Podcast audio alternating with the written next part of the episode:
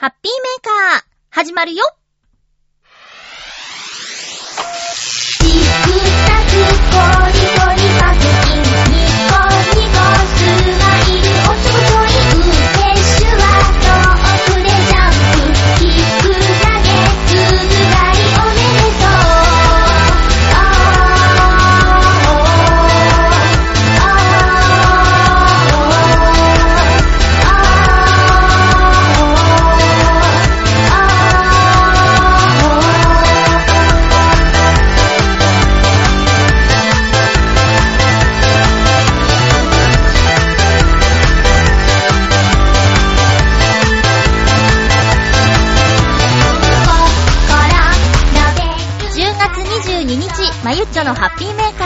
この番組は、ハッピーな時間を一緒に過ごしましょうというコンセプトのもと、ちょわへよ .com のサポートでお届けしております。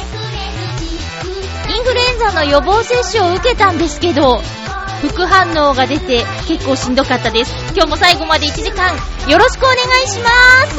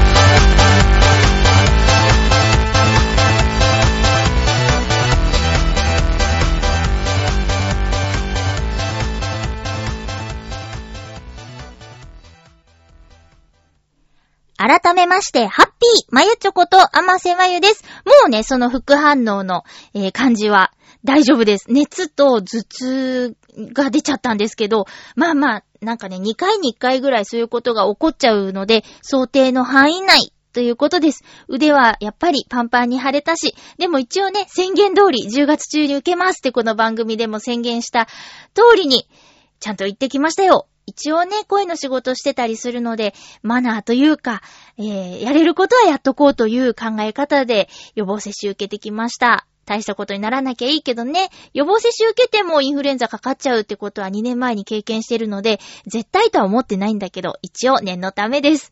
え、今週もたくさんお便りが届いているのですが、最近、なんか、近況とか、え自分の話したいことは、さておき、メールを紹介しようスタイルでやってたんですけど、やっぱりちょっとぐらいは、えー話しておこうかなと思って、時間を見ながらね、ちょっとだけ、えー今週行われる浦安市内のイベント、浦安バルガイについてお話しさせてください。やっぱりね、このイベント私も参加する側なんですけど、すごくいいイベントだなぁと思うので、まあね、遠くに住んでるリスナーさんは難しいとは思うんですけど、関東近辺にお住まいの方は、えー来られる方はぜひ来ていただきたいなと思います。え水曜日、と、木曜日、23、24、2日間予定されているんですけど、えっと、木曜日の方がちょっと天気が良くないっぽいかな今んとこでちょっと傘マークがついてる感じなんですけどね。えー3年前に参加した時かな ?2017 年の時だったと思うんですけど、すごい雨で、私が行った時。だけど、浦安バルガイ参加店舗めちゃくちゃたくさんあります。もしその雨の中歩くのが嫌だという方は、駅地下で攻め込むのも一つの手ですよ。もうね、公式ホームページに参加店舗やメニューざっくりと書いてあったりもするので、そのあたり参考にしていただきたいなと思うんですけど、まあ、駅の近くで回る、または、えーバルバスと言って、えーっと、市内を走るバスが、浦安バルガイ仕様になって、走ってくれるんで、そのバスで近くまで行くっていう方法もあります。確かにね、ちょっと、えー、雨が降ってるのと降ってないのとでは、動きに差は出てくるんですけど、それでも、行った先のレストランで出していただけるあったかいメニューが美味しい。染みるみたいなことがありました。確かその2017年に参加した時に行った新浦安の一里という焼肉屋さん。こちらで、え今日はちょっと冷えるので、バルメニューで発表していたものとは違うんですけど、スープをお出しできますって言って、で、ちょっとピリ辛のスープと卵スープ。で、私は辛いのがあまり得意ではないので、卵スープくださいって言って頼んだところ、すっごくあったかくて、芯から温まって、で、しかも、まあ、バルメニューとして提供されていたのが焼肉店で焼肉だったんですけど、すっごい美味しくて。で、なんだろうな、こう、飾りの葉っぱみたいなものの、下にまた一枚お肉があって、あれこれ宝探しみたいみたいな感じでもうそのお店気に入って、その後結構通うお店になりました。今回バルには参加してないみたいなんですけどね。えー、新浦安のひらがなで、いちり、いちりというお店、こちらおすすめです。駅から5分ぐらいかな。結構ね、いいよ。JR の新浦安駅の近く。まあ、そんな感じで何店舗か、あの、バルで参加したというよりも、日頃行ってるお店で、バルに参加しているお店を何店舗かご紹介したいなと、この時間で思います。えー、っとね、私の浦安バル街の楽しみ方としては、まだ行ったことのないお店に行ってみるっていうところなんですけど、えー、この食べ歩きイベントっていうことで、まあ、注意というか、あの、こういうことがあるよっていう一つの参考までに、あの、この23日水曜日、24日木曜日の2日間に関しては、バルメニューのみの提供をするというお店も結構あるので、ご注意ください。レギュラーメニューはちょっと今日は出せないんですっていうお店もあります。もちろん、レギュラーメニューも頼んで大丈夫っていうお店もあるんですけど、もしお目当てのお店が決まっているようでしたら、そのあたり確認してから行った方が確実かもしれないですね。えっ、ー、と、回転数をとにかく上げて、たくさんのお客さんにお店の味を知ってもらおうというのもお店側からの、なんていうか、このイベントの一つのいいところっていうのもあるので、えー、どんどんどんどんまあね、人気店になると外に並んでたりもするからね。バルメニュー。目当てに。そう、だからね、そう、レギュラーメニューは食べられないかもしれないっていうことはね、ちょっとご注意ください。で、そんな中で、え、私が日頃行っているお店でバルに参加しているお店。これはね、結構あるんですけど、えー、っと、えー、っとね、まずは、最近ちょっと行けてないけど、アスパラガスというお店。これちょっともしバルが行く人いたらバルブックっていうのを渡されるんで、そのバルブック対応の数字もちょっと言っていこうと思うんですけど、3の5、アスパラガス。こちらはね、すごく、あの、ランチでよく行きますね。最近ちょっと行けてないけどね。えー、っとね、フードはね、和牛筋肉煮込み出してくれるんだって。えー、ここのお店の驚きは、ランチで行った時に、あの、エビが入ったパスタを出してくれたんですけど、そのエビがでかかったこと。なんか素材がいいのかなみたいな。あ、なんか、この調子で言ってるとちょっと、あの、時間がなくなっちゃいそうなんですけど。じゃあ、バルブックの、えっ、ー、とね、5-6、味わい食堂ひねもすのたりさん。こちらは、二つ隣に、伊豆銀という、えー、っとね、フィッシュロックバンド漁港の森田釣り竿さんの魚屋さんがあるということで、こちらから仕入れているものが結構あるみたい。あの、今回は、天然南マグロ、お肉、スパイシー唐揚げ。これ私去年行ったんですよ。ひねもすのたりさん。すごい良かったよ。こじんまりしたお店なんですけど、えー、店主というか、まあ、あの、フロアに出ている方が、もうニコニコお母さんで、小柄で、すごく笑顔がいい人が接客してくれるので、そのあたりもお楽しみに。旦那さんは無口で食堂、あ、厨房にいるらしいですよ。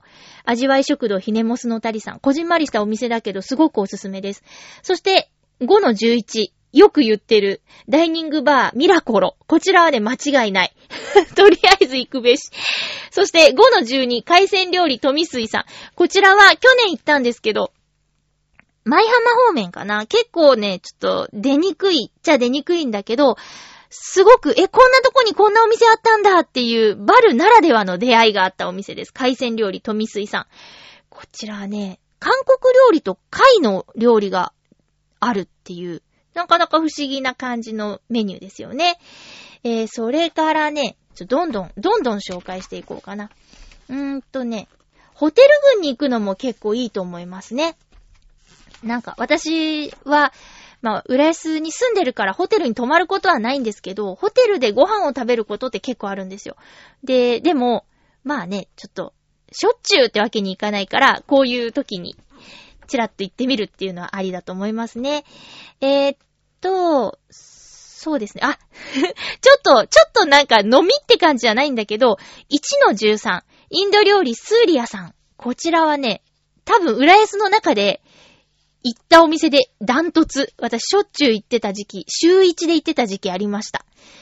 インド料理スーリアさんは、えっ、と、これは東西線の浦安駅からすごい近くにある声優の2階に入ってます。これおすすめです。チーズナン最高。それからね、えーっとね、あ、どうだろう。ラーメン屋さんで最近できたんですけど、もう2回行っちゃった。浦安の高麗というお店もバルに参加しています。バルブックでいう1の29ですね。えー、バルメニューにラーメンはないんだけど、なめろうの頭？なめろうの頭？あ、ご飯なしでってことかな。まあね、なめろう美味しいからね、これもお酒のつまみにぴったりじゃない？そして、バルブックでいう2-1、巻きわ寿司さん。こちら私が CM させていただいているので、激推しさせてください。すごい美味しいです。回らないお寿司で私が唯一入れるお店、巻きわ寿司さん。ものすごく鮮度のいいネタのお寿司がリーズナブルに楽しめるお店なんですよ。そして2-2、続きますね。2-2の、焼き鳥もつ焼き、鳥立ちさん。こちらもね、あの、雨が降っちゃってっていう場合は、浦安メトロセンターというところが東西線の浦安駅から傘なしで行けるところにあるんですよ。高架線下にウィーンとある浦安メトロセンターっていうのあるんですけど、ここの鳥立つの焼肉、す、焼肉じゃない、焼き鳥、焼き鳥めちゃくちゃ美味しいです。炭火でしっかり焼いてあって。で、私、あの、レバー苦手なんですけど、この鳥立さんのレバーは食べられる。美味しいです。それからね、えー、っと、えっとね、あ、旬の食卓福屋さん。富来る家って書くんですけど、福屋さん。こちらはね、以前、あ、まだアキラ100%さんが参加していた頃の、チョアヘヨの忘年会か新年会で使わせていただいたお店なんですけど、こちらもね、お魚が美味しいお店です。旬の食卓福屋さん。バルブックでいう2の16ですね。そして2の18続きますが、築地相馬水産直営マグロ屋さん。こちらも私しょっちゅう行きます。なんか魚ばっかり紹介している気がするんですが。美味しいよでね、最近、もう、一月に2回行っちゃったお店。バルブックで言うとこの2-30、イタリア惣菜直売所、アルゴスバルさん。こちらもいいです。ワインが好きな方はたまらんと思います。私ワイン飲めないんだけど、ここね、美味しい。うん。あの、こちらも、と、浦安メトロセンター内にあるので、傘なしで行けますね。えー、巻きわすしさんと、えっ、と、鳥立さんと、アルゴスバルさんは、傘なしで行けます。うん。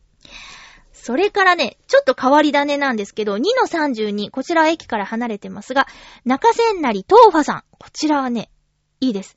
ちなみにあの、えっ、と、23日のみしか参加しないっていうことなんですけども、トーファという台湾のスイーツ、お豆腐、ちょっと甘いお豆腐こちらを提供しているお店ですね。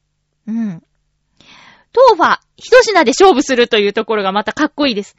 面白いんだけどね、こちらはね、営業時間聞いてください。朝の6時から11時、それから17時から23時というランチ時間以外営業しているっていうね。えー、台湾って朝ごはんをしっかり食べるお国らしくって、それに忠実にやってるお店みたいですよ。私、えー、一度行きましたけど、また行きたいなって思ってるお店です。夜勤明けにはちょうどいいからね。夜勤明けでがっつり食べられるなんて最高。それから、まあ、なんか、駅地下を今ご紹介したんですけど、えっ、ー、とね、イタリアン食堂カシノキさん。こちらはね、えー、浦安大市場の近くに、まあ、旧浦安大市場、今ね、工事でさら地になっちゃってるんですけど、カシノキさん。バルブックでいう4の1。こちらもね、すごく繊細なお料理で美味しいですよ。それから、イタリア食堂デコボッコさん。バルブックの4の6に載ってますね。こちらもすごくおすすめです。あとは、うーん、大分唐揚げの、大分鳥天唐揚げのお店、ヒイラギさん、バルブックの4の4。こちらもね、えー、鳥天唐揚げって、まあ、大分の、えっ、と、地元飯みたいな感じなんですけど、こちらはね、私は初めてこの店で食べました。えー、それから、あ、ミラコロ富水さん言いましたね。そうね、あとはね、えっと、ちょっとね、見ながらなんですけど、ごめんなさいね。えー、っと、あ、ワイン食堂コンクラーベさん。こちらは、えっと、移転する前に行ったことあるんですけど、さっきのデコボッコさんと兄弟店っていうか、なんか店長つながりあるみたいですよ。こちらもすごくおすすめです。あとは、まあ、そんな感じかな。予定してた時間過ぎちゃったけど。まあ、なんかちょっと、あの、もしね、おすすめありますかみたいなこと、ツイッターとかで、行く予定なんですけど、みたいなの聞いていただけたら、答えられる範囲というか、私の好みでのお答えになっちゃうんですけど、えー、言えるかな？あと、お酒は出さないんですけど、バルブックでいう3-6、猫ザネコーヒー店、こちら私は個人的に超好きなお店です。手作りケーキと美味しいコーヒーを出していただけるようですよ。あとね、名物猫ザネモナカもバルメニューに入ってるみたいです。えー、猫ザネコーヒー店のコーヒー美味しいですからね。こちらもあの、小さなお店なんですけど、猫が好きな方、猫グッズたくさん飾ってあったりします。うん。そんな感じ。ちょっとバーバーババーって話しちゃったけど、まあ、ね、私は、えっと、チケット3枚チケット、3枚綴りのチケットを買いました。5枚か3枚か選べるんだけど、5店舗一晩で回れないから。まあ、単純にアルコール5杯ついてくるからね。まあ、ソフトドリンクに変えることも可能なんですけど、3枚で。いつも3枚がちょうどいいので、私は3枚チケット買いました。今紹介しただけでも3店舗以上、5店舗以上あったので、えー、迷って楽しんで決めてください。ああ、時間過ぎちゃった。ということで、今日も最後までよろしくお願いします。お便りをどんどん紹介していくのコーナー コーナーです。えーと、どうしようかな。あ、そうそう。前回お便りいただきましたね。ひかみあきとさんからです。ありがとうございます。まゆちょさん、ハッピーです。ハッピーです。ひかみあきとです。すいません、名前をね、ちょっとどうなんだろう、みたいなごちゃごちゃごちゃって言っちゃいました。先週はメールを読んでいただきありがとうございました。まゆちょさんに名前を呼んでいただけて、幸せで不思議なつながりを感じています。そんな、そんな、そんなこと言われたら、嬉しいです、私も。さて話は変わりますが、今、熱いスープを食べていたら、思いっきり舌を噛んでしまい、血が出てしまいました。すぐに薬をつけたので、これ以上ひどくならないことを祈るばかりです。まゆちょさんは最近不意に痛い思いをしたことがありましたか？よろしければ教えてください。っていうことですごい上手なお便り。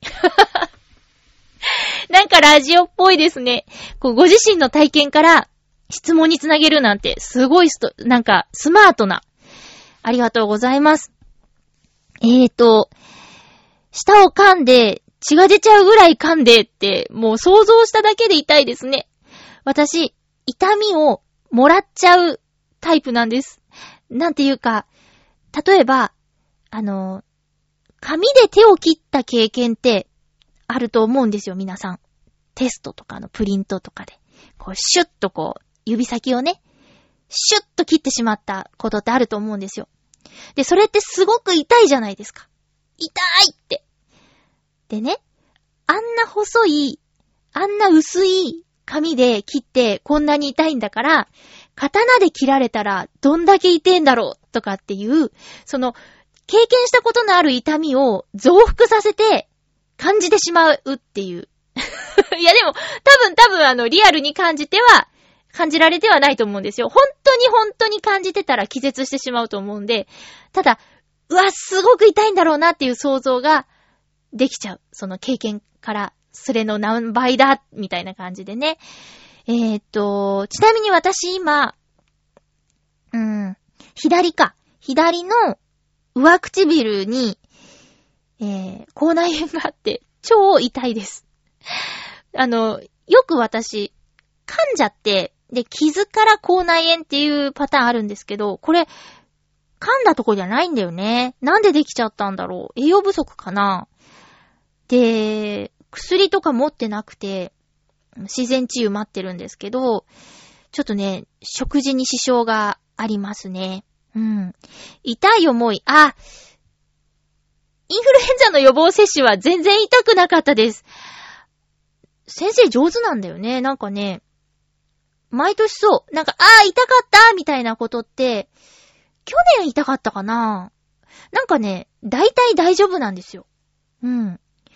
だから、本当に、ワクチン入れてくれたってちょっと不安になるぐらいに、なんか最初チクッとしますよって声かけられるじゃないですか。大体注射するときって。で、その後ぐーってこう液体が入ってくるときに、いーってなるかなって、痛い痛いってなるかなって思いきや、全然そんなことがなかったんですよ。だから、俺 大丈夫かなと思ったら、ちゃんと副反応、えー、腫れたり、赤くなったり、熱が出たり、頭痛がしたりっていうことが起こったので、あ、ちゃんと入ってるんだなっていうふうに実感できました。そんな感じです。えー、あ、あとは掃除してるときに、ぶつけてしまったりしますね。足、うん、すねのあたりに、あれなんだっけこのあざとか。まあ、あの、レストランとかのお掃除をするときには、椅子をね、ずらしながら掃除機をかけたりみたいなことがあるんですけど、その、まあ、急ぐんですよ。うん。決して余裕がある仕事ではないので、こう時間に追われてるのが常なんですけど、で、ガガってこう、椅子をこう、ちょっと勢いよく動かしてしまって自分の足に当ててしまうとか、いったとか、そういうことあります。あと、ちょっと、なんだろうな、それは私がどんくさいせいなんですけど、掃除機のホースって蛇腹になってるじゃないですか。あれに挟まれて、いたってなることとかあります。左利きのせいなのかな？わかんない。なんか他の人に聞いたらそんなことはないって言われちゃうんだけど、私ね、たまーにあるんですよ。あと、掃除機の延長管とホースの隙間に、こうちょっと挟んで血豆みたいになったりとか、結構そういうことは体張ってる仕事なので あるっちゃあるかな？いやー、ちょっとお大事にしてくださいね。私も口内炎辛いけど、舌だとね、逃げ場がないですよね、ベロだとね。いやー、早く良くなるといいですね。あったかいスープ食べたい季節になってきましたね。いいな。何スープだったんだろう。ひかみあきとさん、ありがとうございます。なんか、フルネームのラジオネームってそういえば珍しいかも。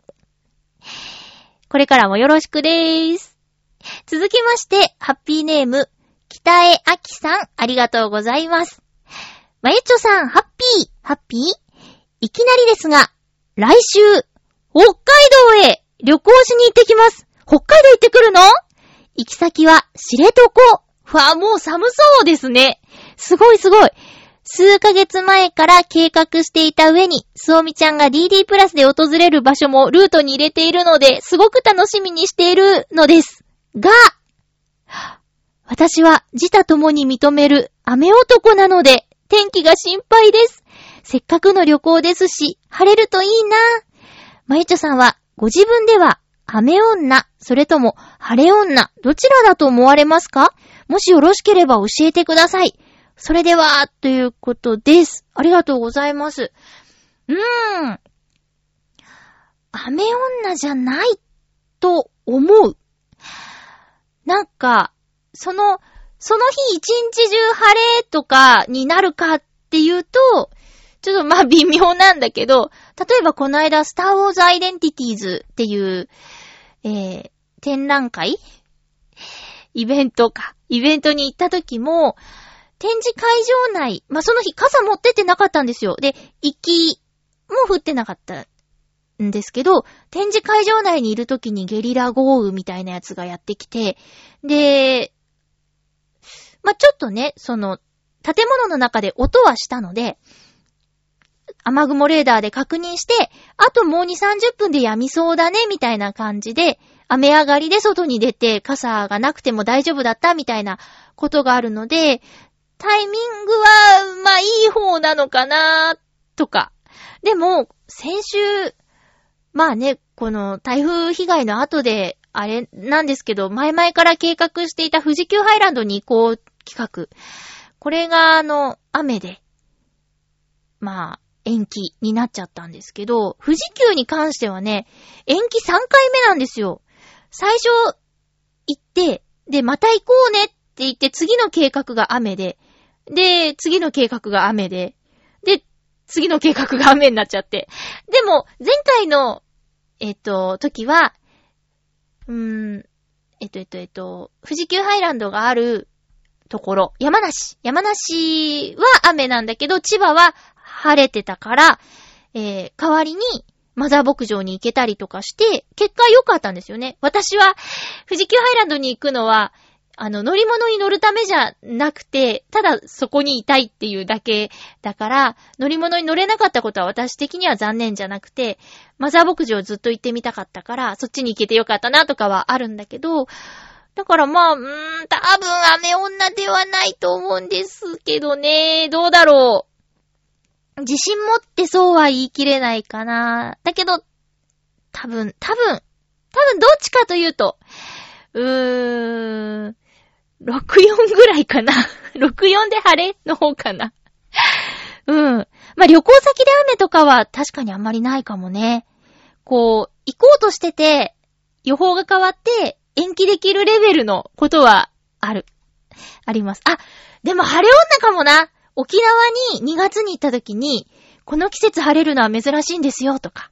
まあ、でもそれツアーだったから、晴れエネルギーの人が私以外にもいっぱいいたのかもしれないけど、でもね、ほんとあの2月の沖縄の青空はね、すごい良かったし、ガイドさんがそう言ってた。みんなに言ってるのかな？わかんないけど。でもね、まあ言われて悪い気分にはならないよね。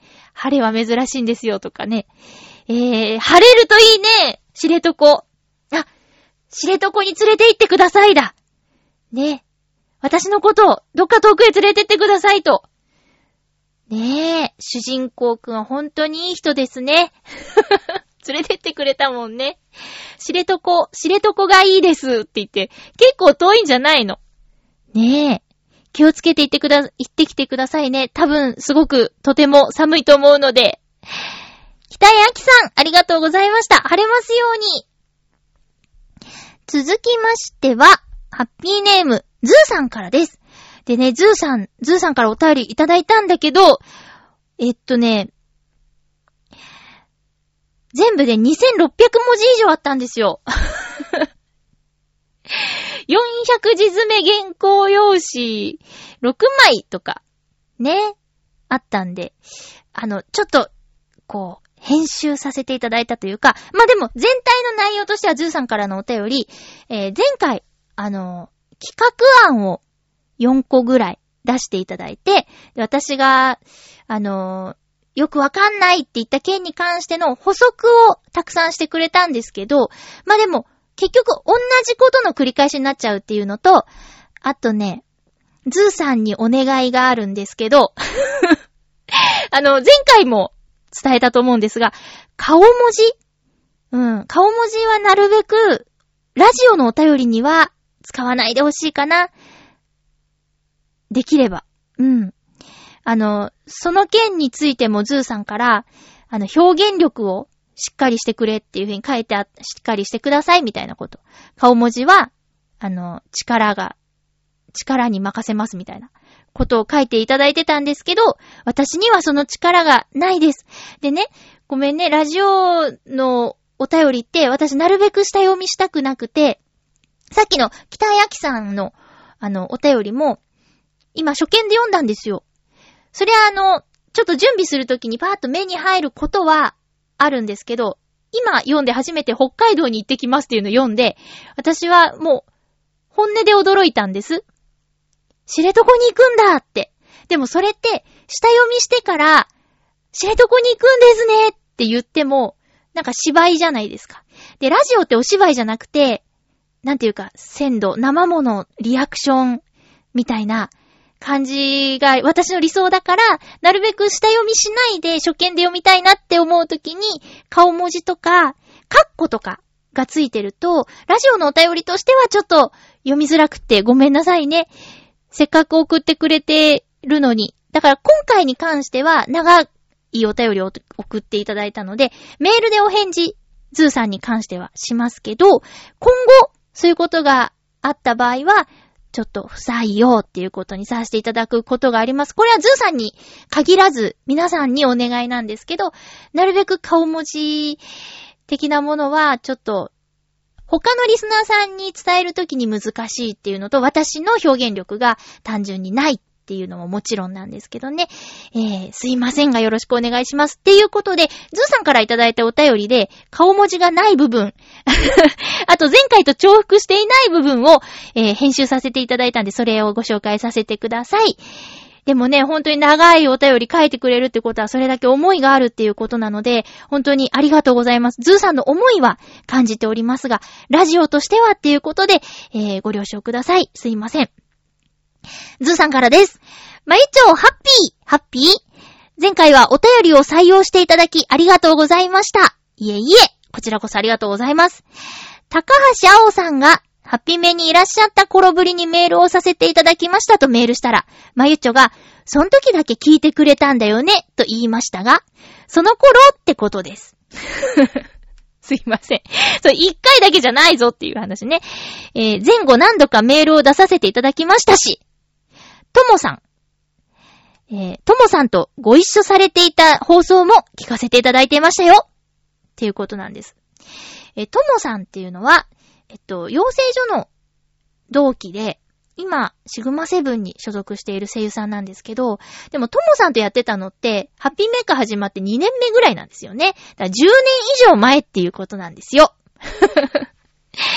えーっと、北絵を愛しく思っているファンの皆さんは、登場人物一人一人の魅力をビジュアルや声だけでなく、その個々の背景をも包み込んで深く理解している方々も多くいらっしゃると思います。北へという世界全部が魅力に溢れているから、すべてのヒロインが輝いて愛しくて思って愛しく思っているに違いありません。それではまたということで、ズーさんありがとうございます。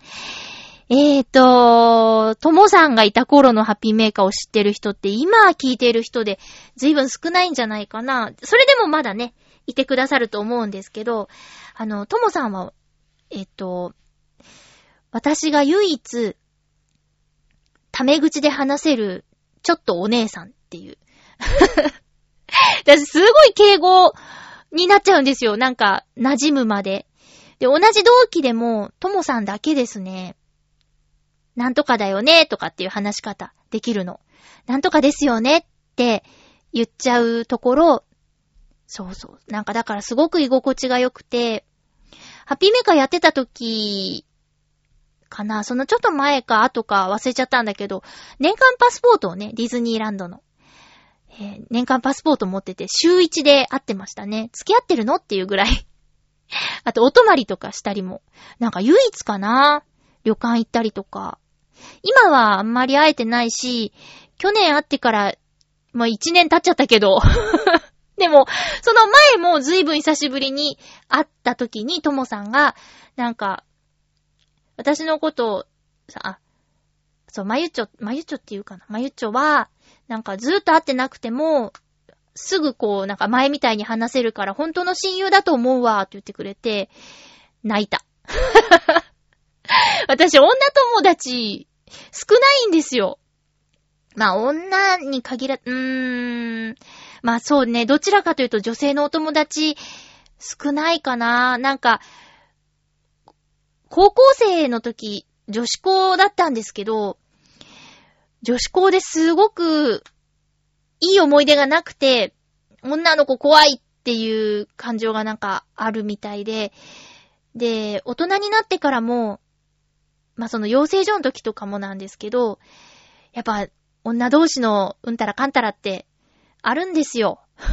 なんか、でも私そういうのに巻き込まれるのがすごく嫌で、で、まあ、それは小学校の時も中学校の時もなんですけど、トイレ一緒に行こうよみたいな、なんか、何人かいないと何もできないみたいな女の子が苦手だったりとか、こう集団作って、こそこそ耳打ちをしたりとかする行動が嫌いだったりとかっていうのがあるので、まあ、どちらかというと、小学校の時ぐらいからもうずっとそうなんですけど、外で男の子とサッカーするとか、そっちのが楽で楽しいなっていうののままでずっとここまで来ちゃったから、その女性と親しくなるのがね、苦手で、今もそうなんですけど、なんか親しいと思ってた人と距離を感じたりした時に必要以上に凹んでしまったりとかするんですよ。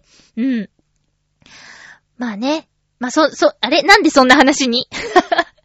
あ、ともさん、ともさんはそんな中でも本当の本当の信じられる女性の友達ですね。うん。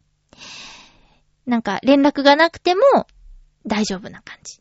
そんな感じ。そんなともさんとの放送は、そうね、もうネット上には残ってないですね。すごく楽しかったです。一番なんか楽だったかな。ともさんがすごい突っ込む人だから。で、賢いし、えーん、そうね。頭の回転も早いし、器用だし、言いたいことバッと言ってくれるし。だから私が変なことをしたり言ったりしちゃった時に、まあ放送の後とかでも、今日はどうかと思うよ、みたいなことも言ってくれるから、信用できるんだよ。いいことも悪いことも言ってくれるから。で、あれです。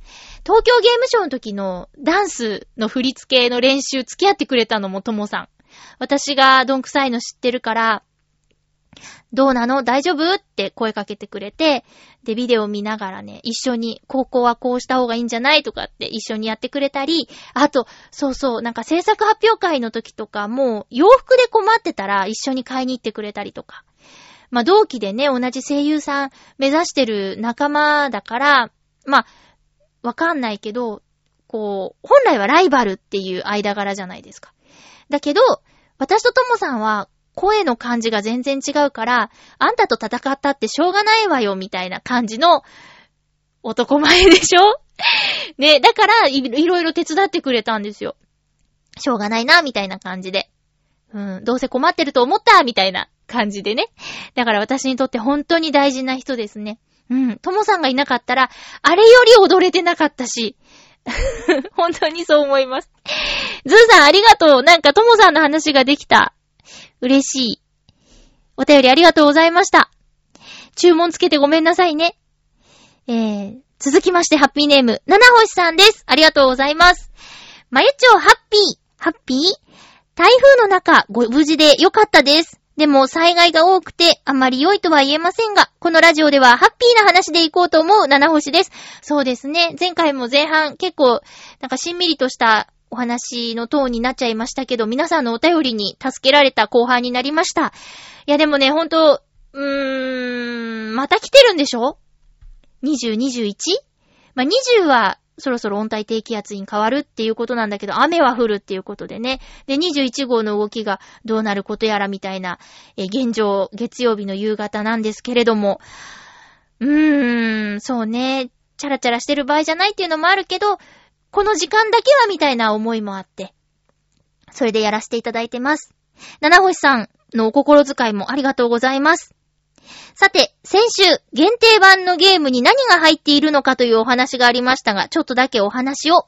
例えば、今度買うゲームには、設定資料集や各イラストレーターさんが描かれたファンアート集がついてきます。限定版は結構値段が高い分何がついてるんですかって質問したんですよね。なるほど。設定資料やファンアート集。北へでも確か初回限定は、まゆっちょはじめキャストの方のインタビューやアフレコ現場を取材した DVD がついてきたかと思います。ありましたね。そうそう、あったあった。それはあれですよ、オーディション風景とか、役作りのね、なんか、打ち合わせのシーンとか、あれすごいよね。なんか私も嬉しいです、あれがあって。なんか、制作発表の映像もちらっとあったりとか。ねえどこにあるんだろううちのどっかにあると思います。さらに、これが、各いろんな販売店によって追加特典が変わってきてまして、例えば、A 店で買ったらキャラクターのタペストリー、B 店で買ったらゲーム内の特典を先にダウンロードできるシリアルナンバーといった風に、買うお店によっても変わってきます。今、機体が新しく発売されて特典がついてくるとしたら、サントラ CD やイラスト集とかついてくるかもしれませんね。以上、限定版ゲームについてくる特典のお話でした。それでは、ということでありがとうございます。えーっと、私の知り合いは、新作を急いでやるタイプじゃない人と、もう自分で遊ぶゲームは新品がいいっていうタイプと、あと、だから特典やっぱ特典で選ぶっていうタイプと、三人三様でいますね。でもこの販売店によって特典が変わるっていうのは、例えば星野源さんの CD や、あとライブ DVD とか、そういうのも、ここで買うとクリアファイルが写真だけど、ここで買うとイラストがいいって、実際使うならイラストの方がいいとか、そんなことで、どこで買おうかななんて悩んだこともあります。だから、ちょっとだけわかる気がします。うん。そうか、悩むとこですよね。でもね、私最近あんまり、あのー特に DVD とかブルーレイとかは、買わない派になってきちゃいました。なんか、えー Amazon プライムビデオとか、いろいろとね、テレビも、その、形には残らないけど、見るものっていうのがたくさんあったりとか、あと、レンタルとか、な、なんていうんかな、断捨離の本読んだせいかもしれないんだけど、あまりその、物を置かないようにしたいなという理想があるせいで、あまり買わないようになってます。ただ、星野源さんのは買っちゃう。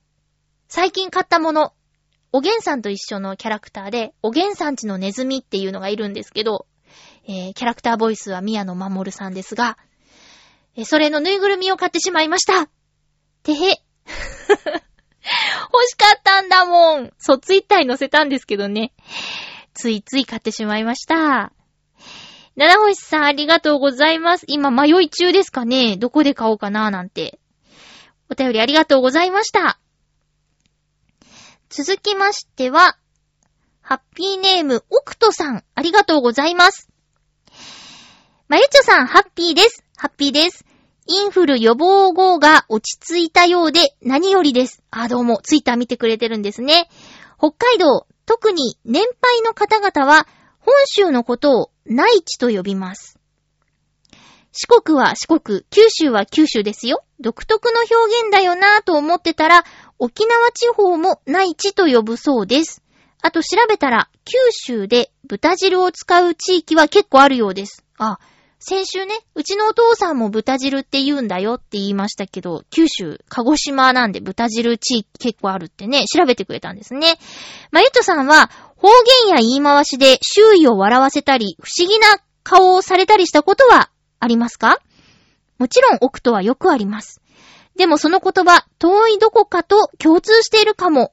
北と南って思わぬ表現が同じかもしれませんね。まあ、焼き鳥弁当に豚串が並んでいるのは北海道だけですが。あと、アメリカンドッグに砂糖をまぶすのは同等だけだよな、美味しいよ。それでは気温が大きく下がり出す時期、お体お大事に。追伸、温めますかは東京では言われたこともお願いしたこともありません。温めたいときは家で一人、そう、一人で温めています。寒い心に温かいおにぎりをということでありがとうございます。最近あの、朝ドラ、夏空見てたので、内地っていう言葉はよくじいちゃんが言ってましたね。ね。だから、なんか、最近よく聞いてたなっていう記憶、あります。えー、っと、方言や言い回しで周囲を笑わせたり、不思議な顔をさせたりしたこと。うーん。私、中学生や小学校の最後、魔女の宅急便を見たあたりから、声優さんになりたいと思っていたので、なるべく方言を使わないように地元で暮らしてきました。さっき言った高校生の時に馴染めなかったのも、それもね、一つ原因であるんですよ。方言を使わないようにしてたら、かっこつけてるって言われちゃったの。まあね。そうかも。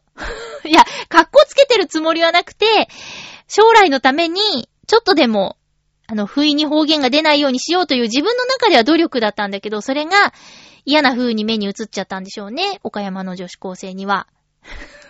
その、同じ学校の子には。うん。まあでも普段から親が岡山じゃないから、岡山の方言には疎かったっちゃ疎かったんですけどね。うん。だから、わかんないけど、あ、そうだなぁ。わかんないけどね。あの、学校の先生のことを、先生ってみんな言うてた。先生。先生あのなーとか。先生聞いてやーとか。うん、なんか、岡山って、その、関西弁と、広島弁が、なんか、程よく混ざってるような感じなのかもしれないね。あと、私の周りでは、結構関西弁が、流行っちゃったのは、中学1年生の時に、もう大阪から転校してきた、アッキーっていう子がいてね。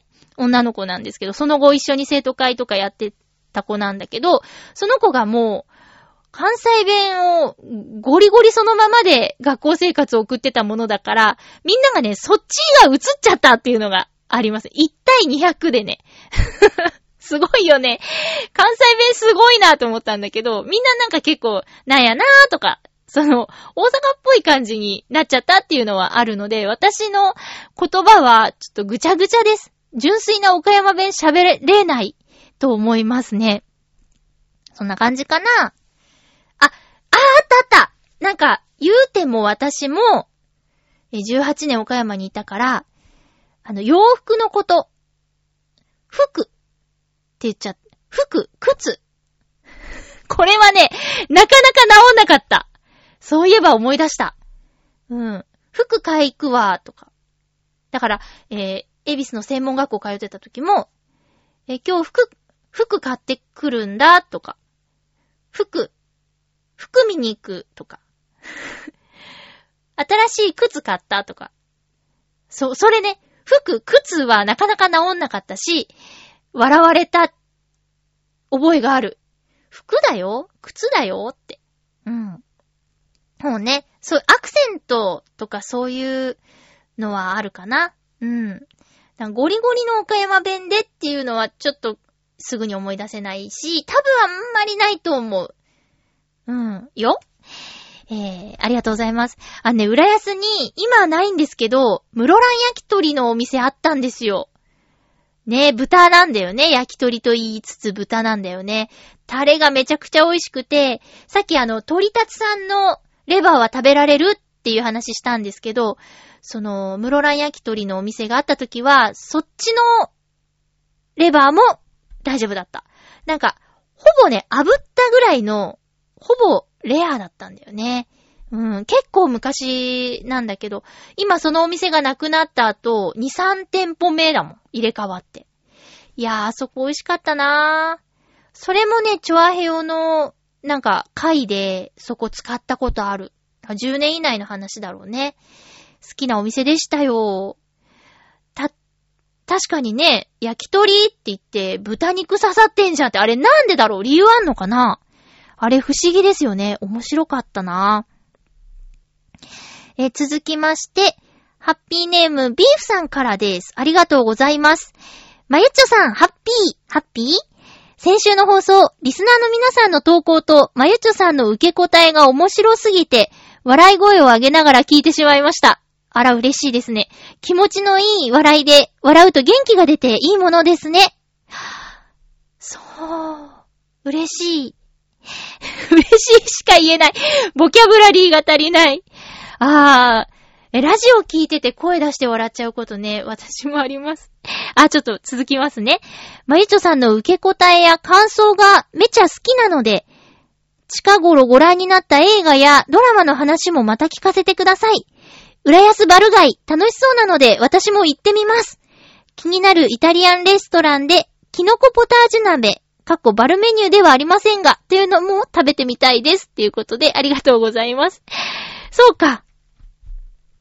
えーと、そうね、最近なんか、お便りたくさんいただいてありがたい。反面、そういうちょっと映画やドラマの話、全然できてない感じもありますね。うん。あと、あ、バルガイ興味あるんですねぜひ。ぜ、あ、すいません。音が鳴っちゃった。ピコピコって言っちゃった。えー、そうね。バルガイの話はちょっと番組冒頭で時間があるうちにと思ってパパパーってやらせていただいたんですけど、えっ、ー、と、公式ホームページも数字書いてあるかなさっきあの、1の12とかなんやかんや言うたんですけど、えー、浦安、バルガイ。数字が対応してたらいいんですけどね。うん。そしたら、あの、ぜひ参考にしてみてください。えー、っと、そうね。キノコポタージュ鍋ってミラコロじゃない？私、結構前にリツイートかけたような気がします。うん。あ、よかった。ビーフさん。公式ホームページに、ちゃんとあのさっき冒頭で言った数字付きのお店のガイド載ってました。参考にしてみてください。え、そうそう、ミラコロでね、えー、バルメニューではないけどってちゃんと調べてるところすごいなって思うんですが、キノコポタージュ鍋は予約していくみたいですよ。うん。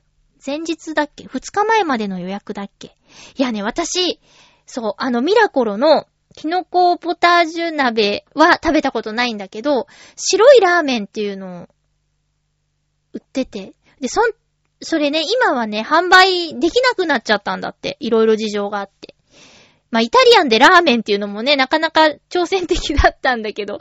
だけど、それ、ラーメンを出せなくなった代わりに、ラーメンを好きなお客様にも喜んでいただきたいっていうことで作ったのがキノコポタージュ鍋なので、ぜひね、締めを食べるつもりでセーブして食べて、最後締めにラーメン入れて食べてほしいなって思います。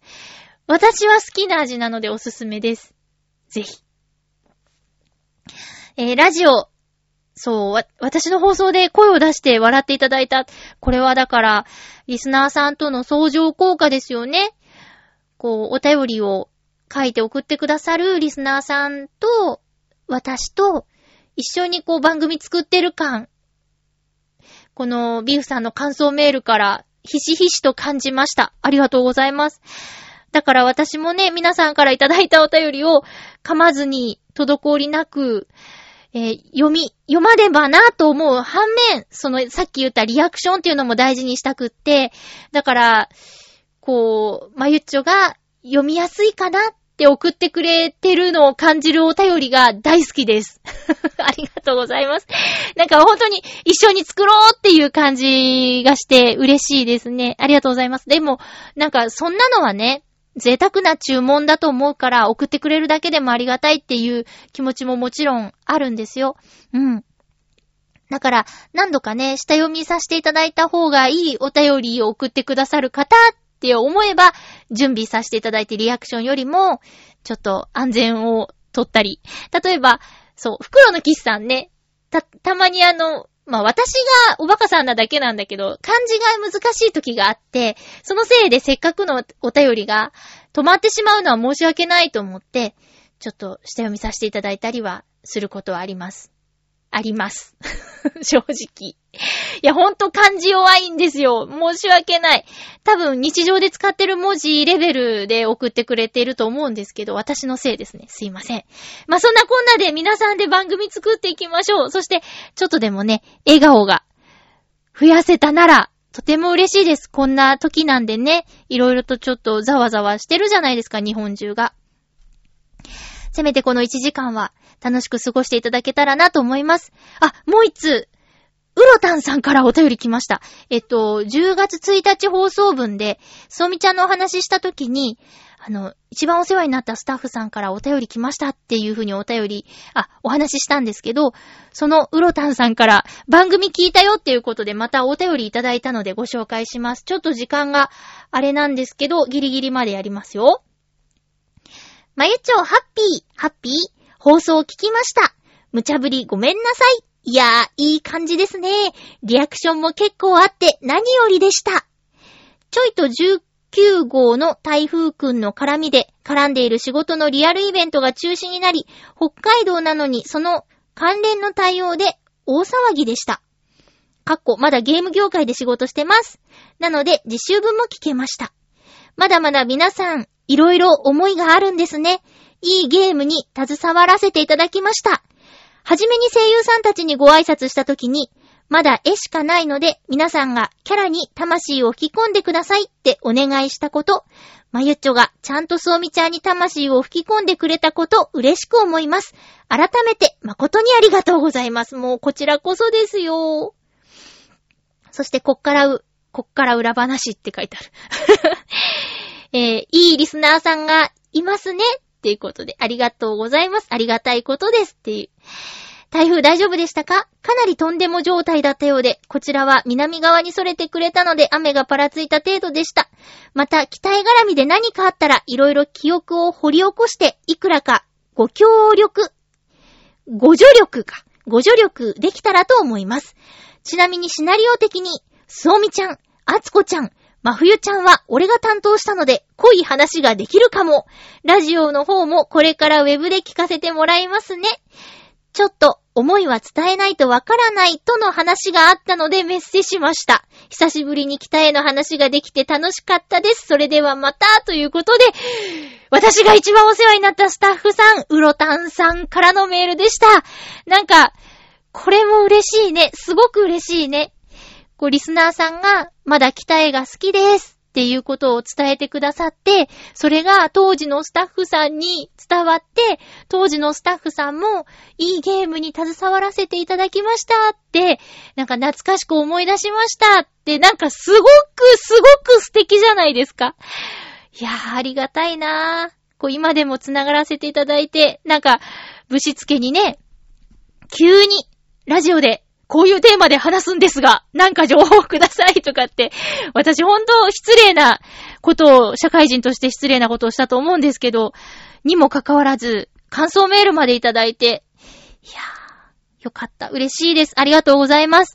まあ、あの、ね、災害のお話も書いてあったけども、えー、暮らしはもちろん、そのお仕事にも影響があったっていう人結構いると思うんでね、まだまだ油断できないし、こう、いろんな専門家の人が、気候が変わってとか、まあ、今年だけってことじゃないと思います。怖いけど、みたいな話とかもされているから、油断はできないけど、だからこそ、伝えられる思いは伝えられるうちに、やりたいことは、やりたいうちに、会いたい人、行きたい場所、行けるうちに、ね、北海道気をつけて行ってきてくださいね、北江明さん。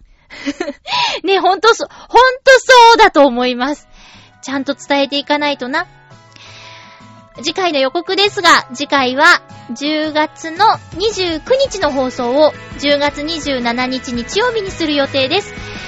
収録前後する場合ありますので、お便り読んでという方はお早めに送ってください。なるべく顔文字使わないでね。私があの、スキルがないので、私が読みやすいメールを送ってください。すいません。よろしくお願いします。お相手は、まゆちょこと、あませまゆでした。また来週、ハッピーな時間を一緒に過ごしましょう。ああ、映画の話とかできなかったけど、ジョーカー見てきました。また来週ハッピー明日には